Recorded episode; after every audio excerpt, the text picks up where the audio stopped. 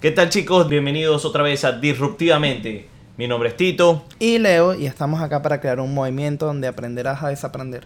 No cobramos fees, no tenemos sponsor, no tenemos nada de esto. Lo único que pedimos es que si le ves, si aprovechas este contenido, si te gusta este contenido, si le sacas algún provecho, si te sacas algo, por favor compártelo.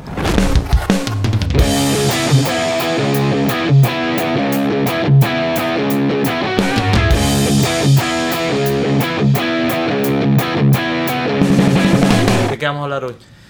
Bueno, quiero que hablemos un poco de nuestra historia, cómo nosotros llegamos hasta acá, al hoy, al presente, con historias exitosas y que la gente se compenetre con quiénes somos, cómo llegamos hasta acá. Y obviamente quiero comenzar por ti. Así que cuéntame.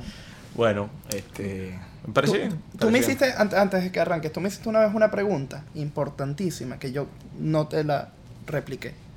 Que es, ¿cuál fue tu punto de quiebre? Tu, o tu punto donde dijiste, yo quiero ser esto, yo quiero lograr esto. Si quieres, dame el pre del punto, el punto y el post del punto. Claro. Para echar un poquito de cuento, yo soy de Maracaibo, de Venezuela. Eh, nací en Estados Unidos. Un- es una historia interesante. Ok. Ok, y te la contaré después. ¿Por qué nací acá? Pero mi papá siempre le fue bien. O en verdad no, tuve problemas de eso. Mi papá trabajó mucho. ¿verdad? Tuve un buen ejemplo de lo que es disciplina en mi mamá. Este, siempre fue muy... O sea, me tuvo muy joven, me tuvo los 18 años, pero siempre se quedó con esas ganas de, de hacer algo. Incluso mi mamá es uno de mis mayores ejemplos, porque a los 40 y pico de años es que empiezas a salir con esta... a, a meterse en redes sociales. Una señora metida en redes sociales, ¿me entiendes? Discúlpame, mami. ¿Cuál es la red social de tu mamá? Soy saludable, ya es grande, ya tiene casi un millón de seguidores, más de un millón de seguidores. Y, o sea, para que tengas idea, a mí me, me enseñaron, me enseñó las redes sociales mi mamá. Imagínate. O sea, bueno, y mm, de verdad que para mí eso fue impactante, el hecho de que los dos, o sea, tuve muy, muy buenos ejemplos, no me puedo quejar de eso, verdad. Mi papá siempre fue muy rudo, ok. ¿entiendes? siempre fue muy Disciplinado. disciplinado. Y mi mamá no tanto. Entonces me gustaba estar más con mi mamá, pero cuando me tocaba con mi papá, me daban mis, mis hachazos. este, y la verdad es que, que, como te estaba contando, yo creo que todos somos niños de 5, 6, 7, 8 años controlando cuerpos adultos. ok. ¿no? Y recuerdo un, un momento, fue en, en- en una pelea de karate. ¿En serio? sí, yo- Coño, qué coincidencia. Qué coincidencia, sí. Ajá. que me acuerdo que, que me acuerdo en la mañana mi papá me hizo una vena y mi papá estaba súper emocionado por esto yo tenía un poco de miedo, o sea, tenía como 5 o 6 años, era cinta amarilla, cinta blanca, punta Ok. negra, algo así. ¿Me acuerdas cuando era cinta blanca, punta Sí, negra? sí, sí. Bueno, y me enfrento, me acuerdo, a- o sea, me, se empezó, empezó el combate, pero yo en kata era una plasta, pero en Ujú. combate siempre fui bueno. Y recuerdo que me tocaba pelear con un chamo que era mucho más grande que yo.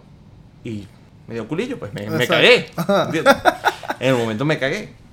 Y me acuerdo ver a mi papá, que para mí siempre fue como, yo quería hacer como que mi, mi papá estuviese orgulloso de mí. Eso es siempre lo que a mí me ha movido. Bueno, casi todos somos así. Sí. Yo no conozco Sí. a alguien que no. Todos buscamos eh, esa, esa, Esa admiración. admiración.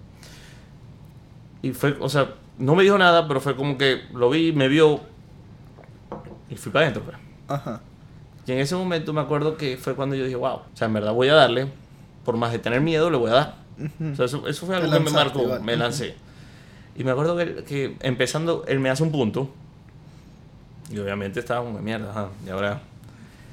Y después de, o sea, peleando, vengo yo, ta, pam, pam, y le, le hago un punto. Y damos uno a uno y ganaba el que hiciera dos. Ok. Y eso me acuerdo que en el último punto, el chavo me tira una patada y me falla. Y yo le, o sea, como que le pego y gano. Ajá. Pero el, chico, el chamo era cinta naranja y yo era cinta amarilla. O sea, él, él era más que yo. ¿entendés? En Exacto. ese Aparte momento. de alto, eh, tenía un Y rango. para más. mí eso fue, o sea, fue impresionante el momento, sobre todo por todo, o sea, todos los beneficios que vinieron mi papá, mi familia, todos celebrando, tal. Fue mi primera medalla de oro y tenía 5 o 6 años. Digo, wow, o sea, esto en verdad es, Lo logré. es cool. Exacto. Lo logré, Ujú. ¿entiendes? Y, y fue, o sea, ahí aprendí que lo que hay que lanzarse, pues, ¿me entiendes? O sea, lo que hay es que echarle bola a cojones lo que pase. Ya te tocó, lánzate. Tocó, te tocó, ¿entiendes? Vas a tener miedo igual, O sea, no es que no, no es que llegue un punto donde dejas de tener miedo para empezar a actuar. No, vas a actuar con el miedo. ¿Entendés? El ser valiente no tiene que ver con no, tener, miedo. Ujú. Entonces, eso de verdad que me marcó por, por muchos aspectos de mi vida. Y como te dije, siempre quería, mi papá casi nunca estaba en la casa, siempre estaba trabajando. Y yo quería que me admirara. Entonces yo lo veía que él hacía negocios, comercios, ta, ta, ta, o sea, estaba metido en todo. Y yo a los 12, 13 años empecé con, con una fábrica de galletas desde la casa. Y siempre, o sea, no sé, siempre tuve ese Ya espíritu una fábrica de galletas. Sí. En Maracaibo. en Maracaibo. Cuéntame cómo es eso. Ponía a la, a la señora a hacer galletas, la señora de servicio. Ah, tenías empleado. ok. Las ajá. ponía a hacer galletas. Ajá. Y, y eran la- las Y las galletas de. Neyman Marco, me acuerdo. Mi mamá me la trajo una vez, me trajo la receta. Y en Maracaibo, ¿qué coño Neyman Marco? ¿Qué? O sea, que tenemos sushi cookie de vaina. Ajá. ¿Entiendes? Y, me acuerdo que llegó el primer batch a mi colegio.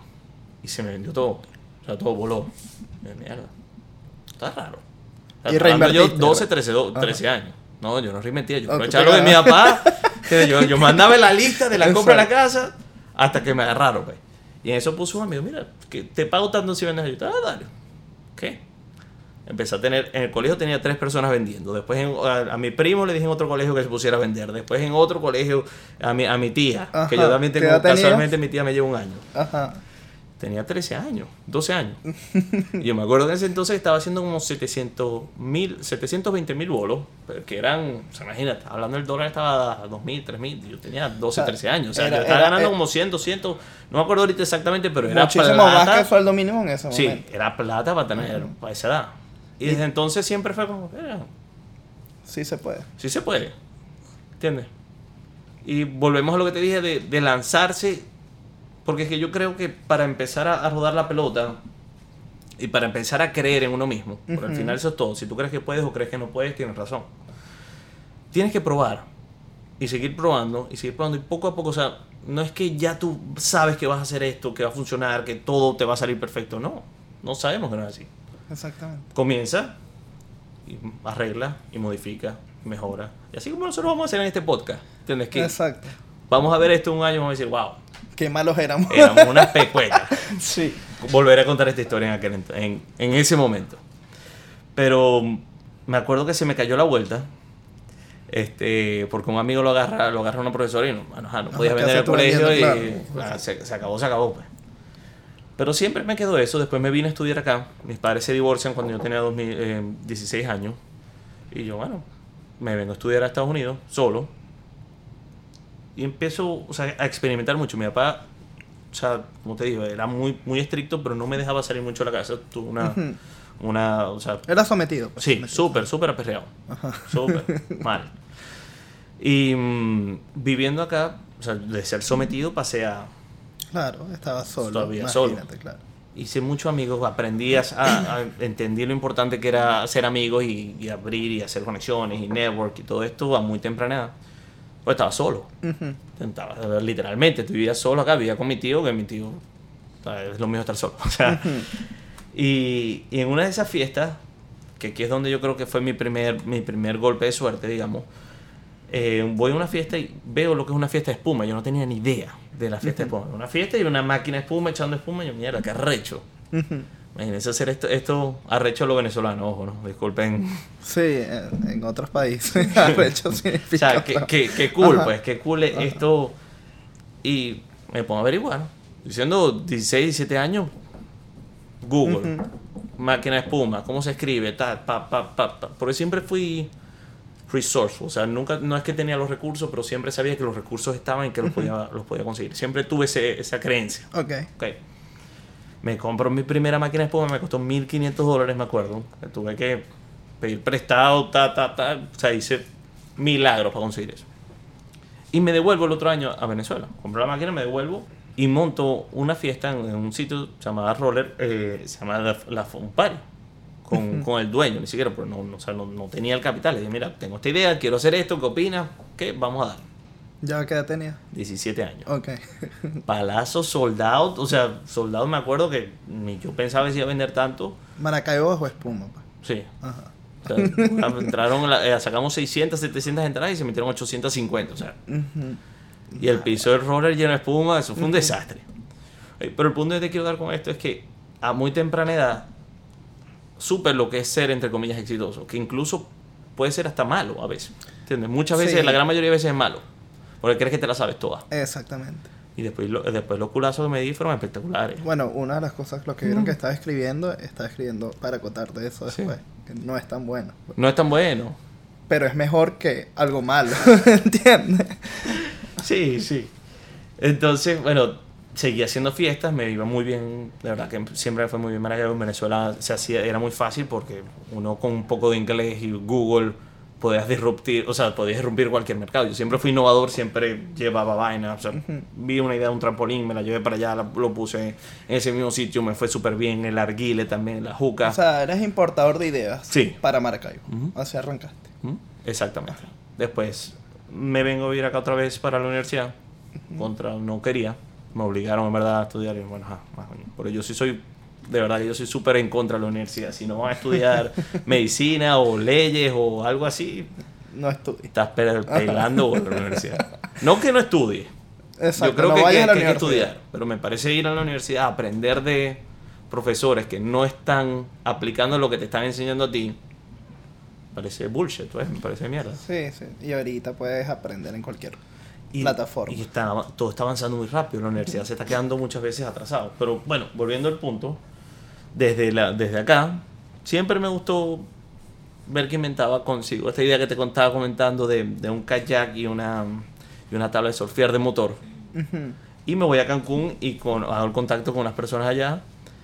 Y la idea era, o sea, yo me puedo sacar los números, cuántas personas, no sé si te acuerdas en Aruba, Cancún, o sea, esta- estas islas que siempre habían como los water sport, los, los Sí, deportes sí, sí, sí. acuáticos, que se veía esa vaina, las tripas full, las motos de agua full, todos esos Y, tipos todo- hacían plata. y todas eran, no estaban incluidas en los hoteles. porque No. Allá suelen haber hoteles, todo incluido. Pero los deportes acuáticos motorizados no están incluidos, que Correcto. es alquiler de moto, exacto. Correcto. Y dije, "Bueno, esto, esto está súper cool, o sea, ¿por qué nadie ha hecho esto? Era un kayak, de verdad era un go-kart, o sea, yo lo fui a manejar en, en Michigan, era, era rechísimo, era muy cool, ¿entiendes? Y era una tabla de surfear con, con motor.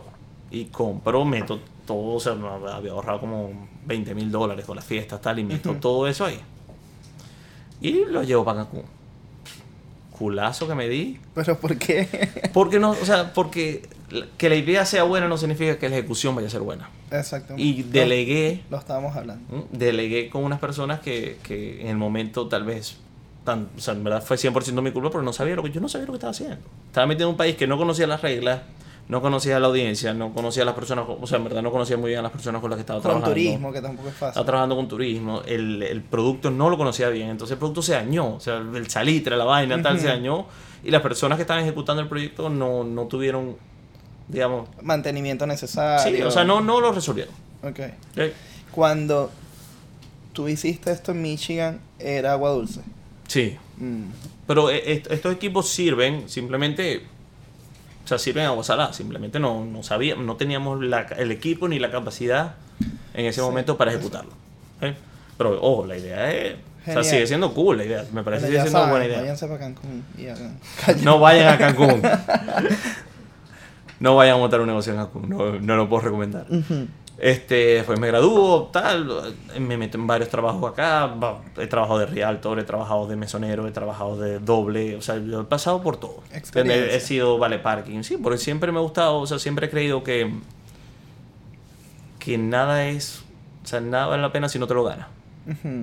O sea, que te regalen las cosas pierde el, el valor de, de lo que es. O sea, una vez que te lo regalan, al menos que sea algo especial, ¿me entiendes? Pero el punto es, ah, ajá, una laptop nueva, genial, y ahora Sí, o totalmente. un celular nuevo, ¿me entiendes? O sea, en cambio, si te lo ganas es, es diferente. Y ganárselo no solo implica ganárselo económicamente. Te lo puedes ganar de muchas maneras. Exacto. Pero yo creo que siempre hay una parte del esfuerzo que te hace sentir bien. O sea, el ganarse las cosas por esfuerzo vale mucho más para mí que, que cualquier otra cosa. ¿no? Sí, total, total. Y después, este, entre tantos altos y bajos, de verdad, porque a los 24 años salgo embarazado, Ah, ok. ¿ok? Este, con mi, mi novia, ahorita es mi esposa, y bueno, ahí es cuando todo el mundo me cambió. Porque podía seguir inventando, pero no es lo mismo ya cuando alguien depende de ti. Antes nadie dependía de mí. Ujú. ¿Entiendes? Que eso viene mucho a tu historia, que, que es algo que, que vamos a tocar después. Cuando tu vida solamente depende para ti mismo, hace lo suficiente, pero no, o sea, no es lo mismo que cuando alguien más depende de ti. O los riesgos no son tan elevados. El hambre, yo creo que no está. O sea, las, las ganas de. Ok. ¿Me entiendes? Ujú. Y me caso, tengo mi chamo, y de verdad que es lo que dicen. O sea, los chamos vienen con pan bajo el brazo. Me acuerdo que estaba, me estaba económicamente muy mal en ese momento. Tenía muchos altos y bajos. Y me metí a Realtor, Ujú. de lleno. Y Realtor con redes sociales, de verdad que. O sea, a mí el real estate como tal, me gusta ser inversionista, no me gusta ser Realtor. El sentido, sobre todo aquí en Miami, porque siento que hay mucha paja. Ujú. O sea, de que todos te quieren meter la casa más cara y la casa más nueva cuando no les interesa tu, Por el porcentaje. tu, tu bolsillo, no les interesa tu dinero. O sea, no les interesa que, que vaya a ser una buena o mala inversión para ti. ¿Ok? Exactamente. Y tenía muchos sentimientos encontrados en ese sentido, pero yo no, yo no puedo hacer algo en lo que no crea. O sea, yo le recomendé, mira, pero métete por acá o haz esto, porque siempre he sido medio nerd en el sentido de Exacto. querer estudiar, o sea, de querer saber dónde invertir, dónde, cómo es mejor, por lo menos aquí en Estados Unidos. Caso tema aparte, pero aquí en Estados Unidos vale mucho más la pena comprar casitas pequeñas, o sea, de 100 mil, 150 mil dólares, alquilarlas y con eso alquilar donde quieras vivir. Exacto. Tienes que comprar una casa aquí para vivirla es, es un error. Ok. ¿Ok? O sea, los números no dan. Vamos de- podemos hacer los números Sí, después. a- al final siempre tienes algo que pagar. ¿sí? Property tax. Nunca es tuya. Nunca es Sí, tuya. sí. Sí. Nunca es tuya. Y mientras estaba haciendo Realtor, monté un negocio de comida porque siempre me gustó cocinar y servir. Y fue, o sea, lo de Real Estate me fue muy bien porque me apalanqué durísimo en las redes sociales. En ese senti- sentido fui muy disruptivo. Me acuerdo que mi broker me decía, no, tienes que llamar, call calling. Yo, no, no, no, voy a hacer esto. Por más de que él tenía muchas habilidades que yo no había desarrollado a la hora de vender, a la hora de mostrar las casas, o sea, to- todo lo que yo hacer en Realtor. A mí me llegaba demasiados leads por, por, por las redes sociales. Pero absurdo. Sí, claro. O sea, es que tienes buenos números, ¿no? ¿Tú ¿Mm? tienes cuántos? 25 mil. Sí, obviamente por Más mi, los mi mamá, mamá me ayudaba también, mucho exacto. antes. O sea, antes yo crecía, yo crecí muy rápido en redes sociales por mi mamá. Mi mamá me publicaba y subía 5.000 seguidores. Claro. Yo nunca en verdad he tenido nada que, que mostrar en redes sociales más que lo de real estate y después cuando me involucré con lo de la- esta tecnología de blockchain. Ok. Hey, eh, durante, me acuerdo, durante el. Estando en, en el puestico de comida que puse, que es en, en el Santas en Chatterford, o sea, en el parque, pues, un puesto de comida del parque, me en- entero de Bitcoin en el 2016, finales del 2016. Imagínate. Y, brother, me hizo clic. O sea, hubo un momento que yo dije, wow, o sea, la verdad, esto es. Poder mandar el dinero a una persona un domingo y que le lleguen 15 minutos y que nadie esté encima de eso. Peer to peer. Pierdo. O sea, yo entendí el concepto de una vez y Ujú. quedé enganchado. Porque es que me parecía, me parecía muy cool. Y que alguien en China te esté validando la transferencia. Sí, sí. O sea, el blockchain es, es- es otro mundo. Y me metí muy duro, muy duro en eso. Me puse a minar en Venezuela, o sea, a poner máquinas a minar en Venezuela. Me di cuenta que el negocio no era minar, sino vender las máquinas. Ujú.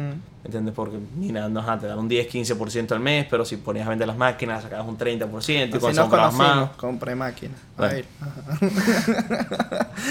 Y viste, las vueltas que da la vida.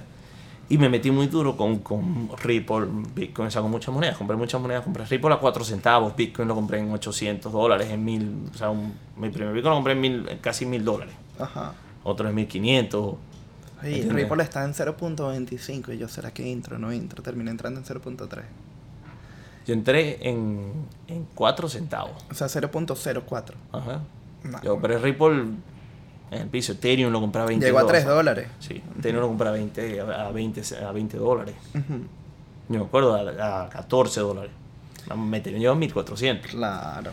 Entonces, obviamente, ese salto para mí fue exponencial en el sentido de que, Y que alambre, quiero saber más, quiero entender más. Quiero... sí, pero sobre todo que, o sea, de verdad que interrumpió mucho mi manera de pensar, porque yo pensaba en ese momento que había que trabajar duro y duro y duro y duro y duro, porque era lo que mi papá me había dicho. No, no creas en eso, en ese, ese dinero de, del internet, ese dinero de mentira, porque yo siempre había llegado con ideas, mira, que este chamo está haciendo esto. No, tú nunca, siempre me estás contando de otra persona y no me estás contando lo que tú estás haciendo. Ujú. Que tenía su punto. ¿Me entiendes? Sí. Tenía su punto porque o sea, yo le decía, mira, este tipo está haciendo no sé cuánto en en Herbalife Pero o en esto, pero o en- vendiendo no- posts o pero Pero uno aprende por... o sea, siempre dicen, tú no aprendes por las experiencias de otros. A mí me parece que eso es mentira. Tú puedes ver lo que está haciendo otro, ir más allá, analizarlo y quizás mejorarlo. Claro. O hacerlo igual. Lyft, Uber. Dime la diferencia, los dos son millonarios. Claro, ¿No? claro. Sí, sí, sí, estoy totalmente de acuerdo. Pero en ese momento, o sea, de verdad que interrum- interrumpió mucho mi manera de pensar, porque mi manera de pensar era, sí, hay que hacerlo inteligente, pero es más trabajo, trabajo, trabajo, trabajo, trabajo, trabajo, trabajo. Y aquí me di cuenta que, brother, sin hacer nada, ahora una moneda en 4 centavos que se fue para 3 dólares. No me gané de 4 a 3 dólares. No. Me imagino, O sea, en uno. imposible, imposible. Vendiste en uno. llegó a 28 centavos y yo vendí. Ay, yo O compré. sea, después volví a comprar, ¿me entiendes? Ajá. Me la tiré de trader, perdí un Sí, poco sí, de plata sí. como trader. Claro. Pero lo cierto es que hice mucha plata y perdí mucha plata. ¿Entiendes? Perdí mucha plata porque no estaba preparado para manejar esa plata. Sí, es importante que entendamos que para aprender bien a manejar dinero, un buen management, una buena administración, hay que perder. Sí. El que me diga a mí que es un trader y que fue nunca perdido, que sus números son tanto por ciento al año, que nunca ha perdido, salgan corriendo, huyan. Bullshit. Sí, es importante porque cuando pierdes entiendes las consecuencias de una mala decisión y la, la analizas y le intentas mejorarla. Si no pierdes, crees que siempre, lo que, lo que me dijiste, crees que siempre tienes la verdad, que estás de acuerdo en todo lo que estás haciendo y no te analizas a ti mismo porque si estás ganando, porque, Claro, porque voy a cambiar. claro. Dicen que, que el éxito no, no te enseña nada. ¿Entiendes? Porque cuando estás feliz de que ganaste, está cool. No tengo nada que aprender, soy, soy, soy el crack, soy el mejor. Mí cuando te das un, un cucazo, cuando te das un coñazo y sientas cabeza, cuando en verdad uno, uno dice, mierda, ¿qué pude haber hecho mejor? Ahora, antes de reencontrarnos, Tito, yo me acuerdo que yo vi en tus redes sociales que estabas como educando, o sea, queriendo hacer Sí. esto que estamos haciendo a tu manera, educando, con, por ejemplo, mira, compré aquí, vendí aquí, aquí perdí, aquí me fue bien, tomé la decisión, estoy haciéndole short, le mostrabas a las personas cuánto ibas ganando, cuáles eran tus márgenes. ¿Eso lo hacías y cobrabas por eso o lo hacías porque... Yo en verdad lo hice porque, como te estaba contando, o sea, mi, mi eh, o sea, epiphany se llama en inglés, mi epifanía, no sé cómo se dice en español. Ajá. Discúlpenme el spanglish. ¿ok? Como que mi descubrimiento fue, wow, no tengo que trabajar fuerte para hacer dinero. ¿Entiendes? Hay formas de hacerlo más inteligente. Que también hoy me doy cuenta que está errado. Total. aprendí a punto de perder mucha plata, que no solo es ser inteligente, sino trabajar fuerte. O sea, la mezcla de los dos es lo que hace la magia. Usa tu inteligencia, pero sé un disciplinado. ¿Cómo fue que tú dijiste un disciplinado? Absurdo. Sí, disciplina absurda, Ajá. asquerosa, Asqueroso. Asquerosa, de verdad que eh, y eso fue lo que me faltó, porque siempre siempre se me, o sea, siempre fui flojo y se me hacían las cosas fáciles. Después me metí a trabajar muy duro y no me puse inteligente, después volví, ¿me entiendes? Nunca nunca, Nunca mezclé. llegaste al equilibrio. Y es lo que me he estado enfocando en hacer. Este, o sea, el año pasado, en el 2018, con la caída de Bitcoin, yo perdí mucho porque yo tenía demasiadas máquinas. Claro. ¿Entiendes? No voy a decir que perdí, sino porque en verdad comencé sin mucho. O sea, yo levanté casi, casi 800 mil dólares en, en ese año 2017. Ujú. Y lo perdí casi todo. ¿Me entiendes? En el 2017 la el subida fue- 2018 se fue y volvió. Exacto. ¿Me entiendes? Pero volví una después de que aprendí. Porque lo que no me gustó fue la persona a la que me convertí con ese dinero. Pensé que me la sabía toda. Me puse muy patán. Me puse muy como prepotente. Exacto. Y, y yo siento, te voy a ser sincero, yo siento de verdad, yo boté el dinero a propósito. Como autocastigo por, por cómo estaba actuando. Porque decía, mire, o sea, yo no quiero ser esta persona. Sí, en medio de tu inconsciencia lo hiciste consciente. Sí, sí, sí. Qué bueno. O, creo que consciente no lo hice. Claro. no, yo, no, yo, no, yo no quisiera botar 800 mil dólares conscientemente, pero, Ok. pero sí, sí aprendí. ¿Entiendes? De verdad que me pegó. O sea, fue un año sabático fuerte. ¿entiendes? Ujú. Gracias a Dios estamos mucho mejor. Estamos bien. Este, aprendí a hacer trading de la manera correcta. O sea, estoy conectado. eh, Conozco mucho el mercado. Entiendo. Aprendí muchísimo de esto y aprendí que el trading no es. Ay, soy inteligente y sé dónde comprar y sé dónde vender. No, de Eh. hecho, yo creo que el trading es 92% emoción. Psicología 95. y equilibrio y 8% de... no, 5% de un poquito de información técnica y quizás un 3% de una información fundamental. Pero si tú no tienes las bolas para contarte cuando tienes que contar o vender porque las agallas Sí. vuelven locos. a Yo, yo me acuerdo, yo, o sea, me acuerdo que no podía dormir para las 3 de la mañana. Y más en ese mercado que es 24/7. Sí, yo, yo estaba apalancado. Sea, Claro. Y de verdad que, que fue, fue un momento muy interesante en mi vida porque yo no lo veo como, como perdí 800 mil dólares. Yo lo veo- Invertiste en Yo lo veo como una inversión. Yo lo veo como, mira, en la vida hay cursos, ¿verdad? Hay muchos cursos. Y los cursos tienen sus precios. Y no todo el mundo puede hacer todos los cursos. Exactamente. ¿Entiendes? Yo hice un curso de 800 mil dólares, pues. Sí, sí. Así lo veo. Son carísimos esos cursos. Son bien Yo caros. me hice unos así parecidos. Sí, por, por eso te lo digo. Y, y de verdad que ese aspecto, o sea, me di cuenta que por más de que sabía, podía pensar que sabía mucho, uno tiene que a veces vivirlo. O sea, la vida siento que te va a dar la misma lección hasta que la aprenda. Ujú. ¿Entiendes? Porque uno dice, no, que todo tiene que pasar por algo o no. Personas que piensan que todo pasa por algo personas que piensan que nada está, está dicho. Yo pienso, y esto es lo que yo creo, que todo puede pasar por algo, pero hasta que no pases ese algo no pasas al siguiente nivel. Total. La, la otra, sí, sí, total. O sea, si sigues raspando el curso, Ujú. vas a volver a repetir el curso. Exactamente. Tienes que pasarlo. Tienes que pasarlo. Así sea con 10, pero pásalo. Sí. Y, y, y así es nuestro sistema educativo convencional. Una de las cosas que yo creo es que imagínate que no sea tan lineal. Que si no pasas esto, tienes la elección de agarrar y decir, sabes que ahora me voy con este. Imagínate que sea multi, que no sea una sola dirección, sino sea multidireccional, como un aeropuerto. Hay muchas puertas, ¿verdad? Esta puerta te lleva a Las Vegas, esta puerta te lleva a Nueva York. A mí me gusta mucho estar en los aeropuertos. Obviamente me toca estar mucho en los aeropuertos por mi trabajo. Y lo que hago es analizar, me siento a pensar y veo, si yo agarro esta puerta, llego a Las Vegas. Yo tengo la elección de decir en qué puerta agarrar. Obviamente con un ticket previo que compré, ¿no? Pero si yo intenté ir a Nueva York y no me fue bien, puedo regresar y agarrar y ahora irme para Las Vegas. No sé si me explico. 100%. O sea, si tuviste que tu visión y tu meta era volverte un buen trader, tú pasaste por el curso, pagaste 800 mil por tu curso, te graduaste y continuaste yendo a Nueva York. ¿Me explico? Pero tienes siempre la opción de volver a elegir. Porque si lo hacemos muy lineal, pobre aquel que ya está embarrado hasta acá. Y no le damos la opción de que ya va, vuelve al origen, agarra otra puerta y vete claro, para otro lado. claro. No pasa nada.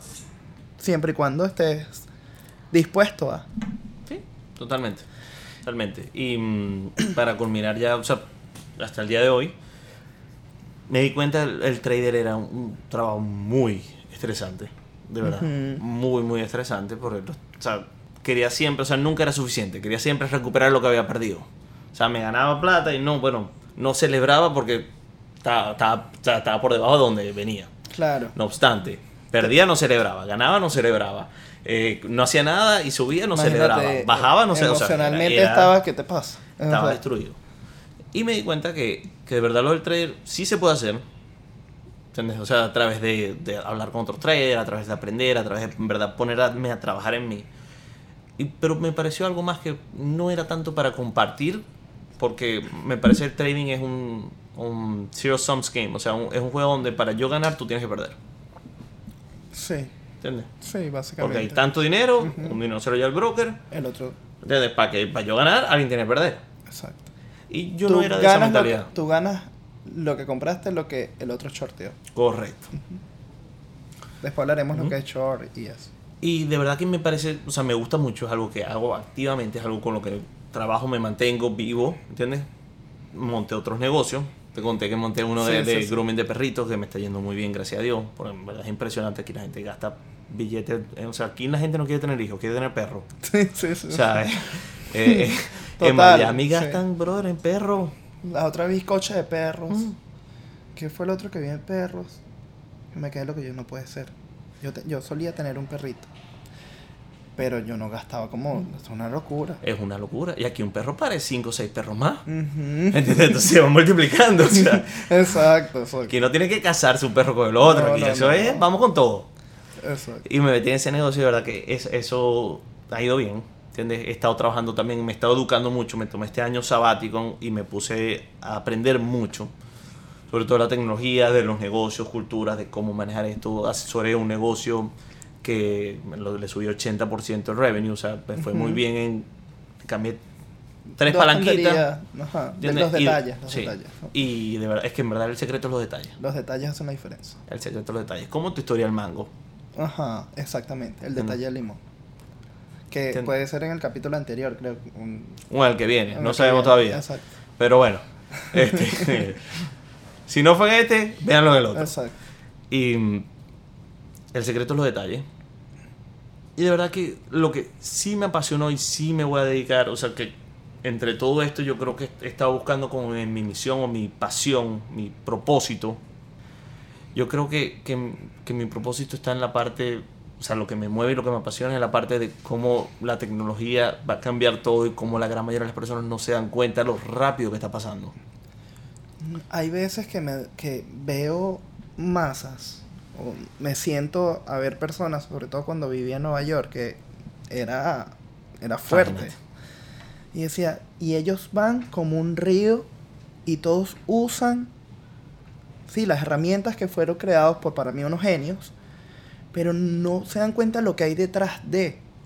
Positivo, ojo, no me voy a poner como Alex Icar. Alex Icar es uno de mis socios en Shasta.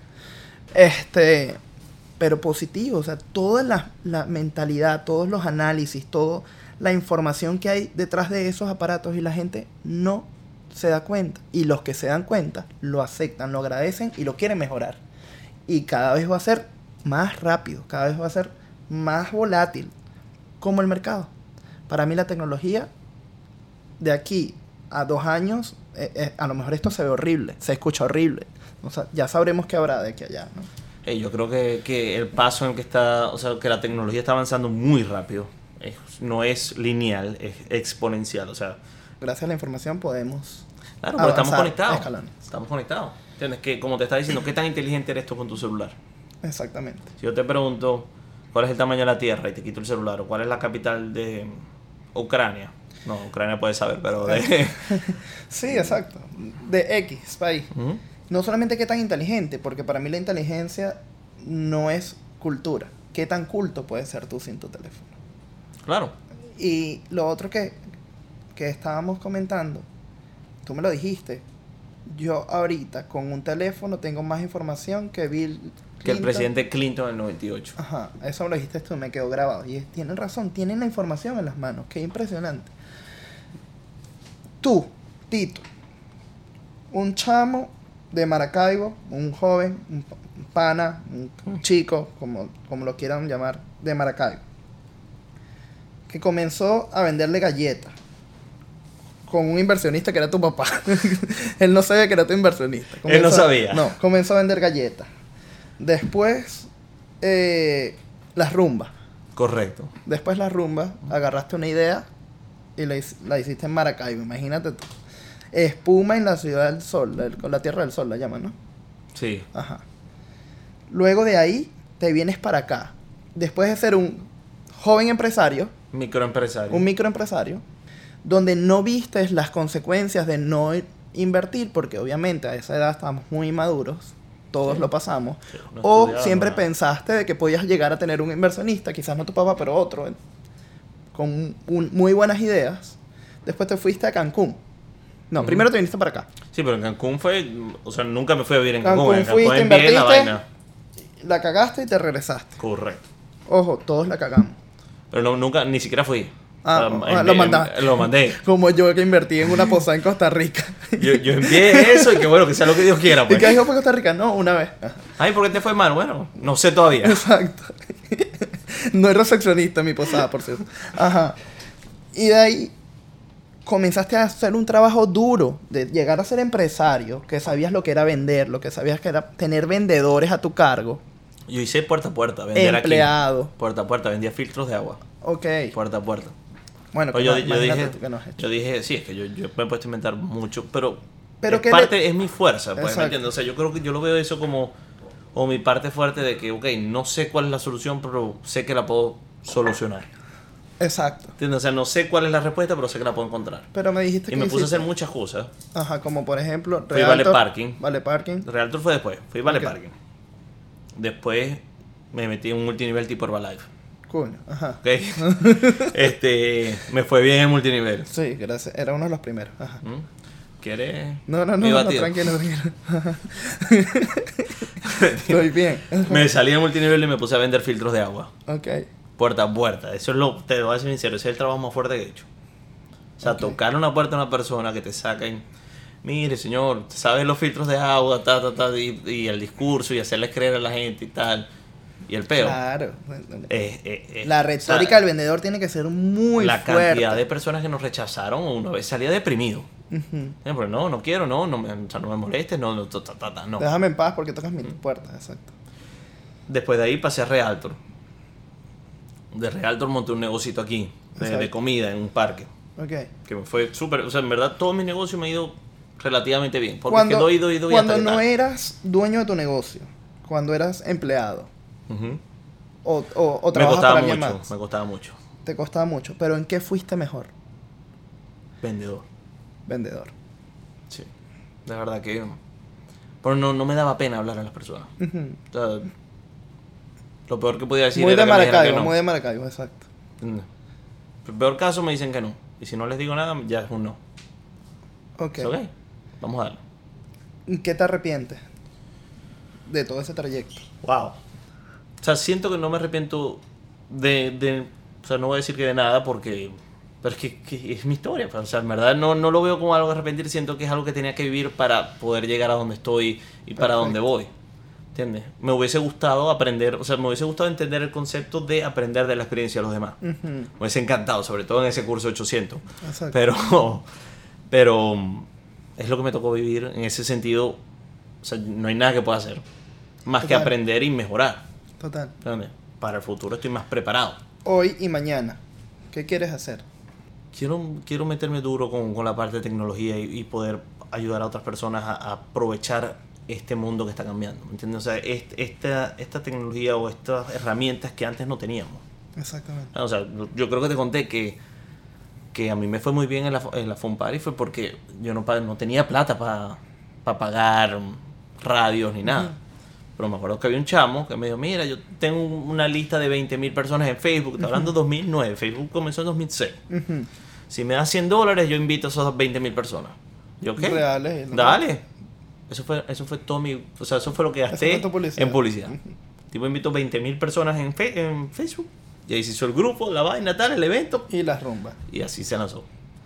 Entonces, en verdad, me gusta mi historia. Me parece que falta todavía mucho que, que vivir y mucho contar. Total, total. Este, después de- del cursito ese de los 800, levanté, o sea, en verdad, una vez que levantas, levantas la cabeza, que te das cuenta que, que hay más allá, Total. Y, y los recuperas así. lo recuperas así. Sí. ¿Entiendes? Y me puse a inventar y me puse a, en verdad a buscar, además de hacer dinero, ¿qué más quisiera? O sea, si el dinero no fuera un, obje- un objetivo, ¿entiendes? Si el dinero no fuera una variable, Ujú. ¿qué me gustaría hacer? Y me di cuenta que en verdad me, me iba muy bien con la parte de vendedor y me iba muy bien con esta parte porque cuando creía en el producto, creía que en verdad podía ayudar a otra persona con eso, de verdad que me iba súper bien porque al final yo tengo eso, eso intrínseco de, de poder ayudar y, y dejar que mi mensaje se comparta, o sea, y en verdad me interesa el, el ayudar a las demás personas a mejorar su vida, ¿entiendes? Totalmente. O sea, el, el, el despierta, brother, o sea, Despierta, me hubiese gustado si a ti te va bien, exacto, despierta rápido. Si a ti te va bien, a mí también. Y muchas personas no lo entienden. no, no, Y eso es cuando hablamos, creo que fue en esto que hablamos de un poquito de metafísica. Ahí es donde está. Ahí, el, el éxito rotundo está cuando tú logras que una persona tenga éxito. Eso fue lo que yo entendí. Yo entendí que, que mientras más personas tú les o sea, mientras más problemas tú les resuelvas a otras personas, todos tus problemas desaparecen. Así es. Mientras más personas te ayudes, mejor te va a ir. Y que la vida soporta o ayuda a lo que soporta la vida. Que fue lo que te dije la primera vez que nos conocimos, ¿te acuerdas? Sí, sí, sí. total. O sea, Mientras más personas dependan de ti, más creo yo que va a ser la información que te llega, ¿entiendes? Y las oportunidades. Porque al final las No. oportunidades están, pero es el poderlas ver. No, y, y lo importante de, de, de lo que es llegarle a las personas, pero con sinceridad, con honestidad. Decirles, mira, yo me acuerdo cuando yo te conocí, tú estabas cargando las máquinas y tal. Épale, ven, pasa. O sea, yo- que pinga este pana, ¿me entiendes? No entiendo. No el sé garaje si, de la no- casa. Exacto. No sé si alguien que no sea venezolano no va a entender que de pinga este pana. Eso quiere decir que cool este guy. Pero esa energía est- estuvo muy, muy chévere. Después, más adelante, entendí que tienes la visión. Tienes la visión. Y estamos haciendo esto porque tienes la visión. Y esto no te imaginas con la energía que tú me presentaste este proyecto, la energía que con que llegaste y que, y que me motivaste. Porque, ¿qué pasa? Llega un momento que estás como tambaleando y viene alguien, te da un doom, un, un golpe y tú reaccionas y dices, tengo algo más por dar. No solamente todo lo que estamos creando, que tú estás conmigo creándolo sin bastante. saberlo, y todo lo que va, se va a lanzar, sino tienes más que dar. Y tu historia tienes que darla. Y falta, mañana tienes una nueva, mañana tienes un pedacito más. Y que, qué cool que, que, que la estás compartiendo.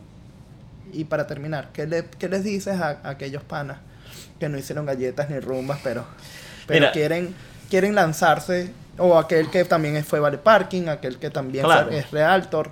Esa gente que dice, una de las cosas que nos dijeron en Instagram, y nos dijeron, ¿cómo, cómo, cómo le echó bola sin, sin fondo? Y ya tú lo has hecho. Entonces, a ese mensaje corto y rotundo para, mira, basado en mi historia, yo pienso esto. Como, como hemos hablado hoy, uno de los temas principales de esto es el hambre y la disciplina y el, la determinación, la convicción. Ujú. ¿no? Mano, el que quiere puede. Si tú en verdad tienes una idea, ponte en una idea, pero tienes un... Quieres dar más. Tú quieres dar más por tu vida, quieres hacer más con tu vida. Regla número uno, cambia donde te rodeas. Para mí. Eso fue algo que, que de verdad que cambió todo. Porque yo tenía, Ok. tenía puros amigos marihuaneros, yo era el quinto marihuanero. O sea, Ujú. tenía puros amigos que hacían... O sea, que estaban pelando bola, yo era el quinto pelabola. Ujú. ¿Entiendes? O sea, si quieres cambiar donde estás y quieres... o sea, el hambre es incomodidad. Yo lo veo así. Tú, no, tú nunca has estado en una un cuarto donde estás con personas que están o mucho mejor que tú. Están mucho mejor que tú y tú dices, mierda, que arrecho estos panas. Están volando. O sea, yo quiero Yo ser quiero. parte de... Eso es hambre. Eso, o sea, es- esa incomodidad de que te sientes mal porque no estás a su nivel, no, no te sientes como ellos. Eso es fuego, eso es energía, eso es poder en potencia. Si quieren cambiar, pónganse a meterse información diferente en la cabeza. El pana tuyo que está, o sea, que te está llamando para fumar su tabaco de marihuana, o que quiere jugar FIFA, o que quiere hacer esto o aquello, y no No, tiene. Tampoco es que está mala la marihuana. Bueno, pero, pero la marihuana tiene, tiene sus usos creativos, digamos, Exacto. tiene sus usos Ajá. positivos. Pero para hablar huevonadas y no hacer nada con tu vida, no, Exacto. no me jodas.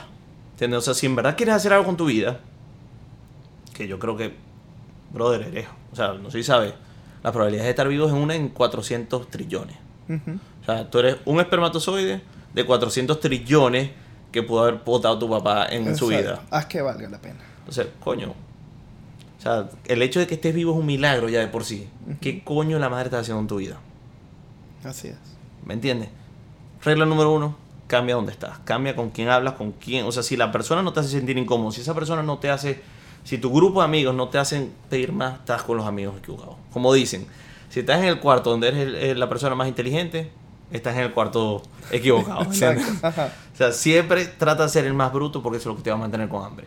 Y, bueno, no te importa que no tengas ni el dinero, ni el saber cómo, ni, ni, o sea, eso no importa. Lo único que importa es que tengas la disposición, las ganas de hacerlo. Si quieres cambiar, si quieres tener esa hambre, si quieres ser diferente, yo tuve la suerte, en mi caso, de tener e- esa sensación de éxito muy temprana edad, que para mí es suerte porque eso creó hambre y creó Claro. querer dándole. Pero si nunca lo has tenido, tienes que primero pégate con gente que lo haya tenido. ¿Qué tan difícil es?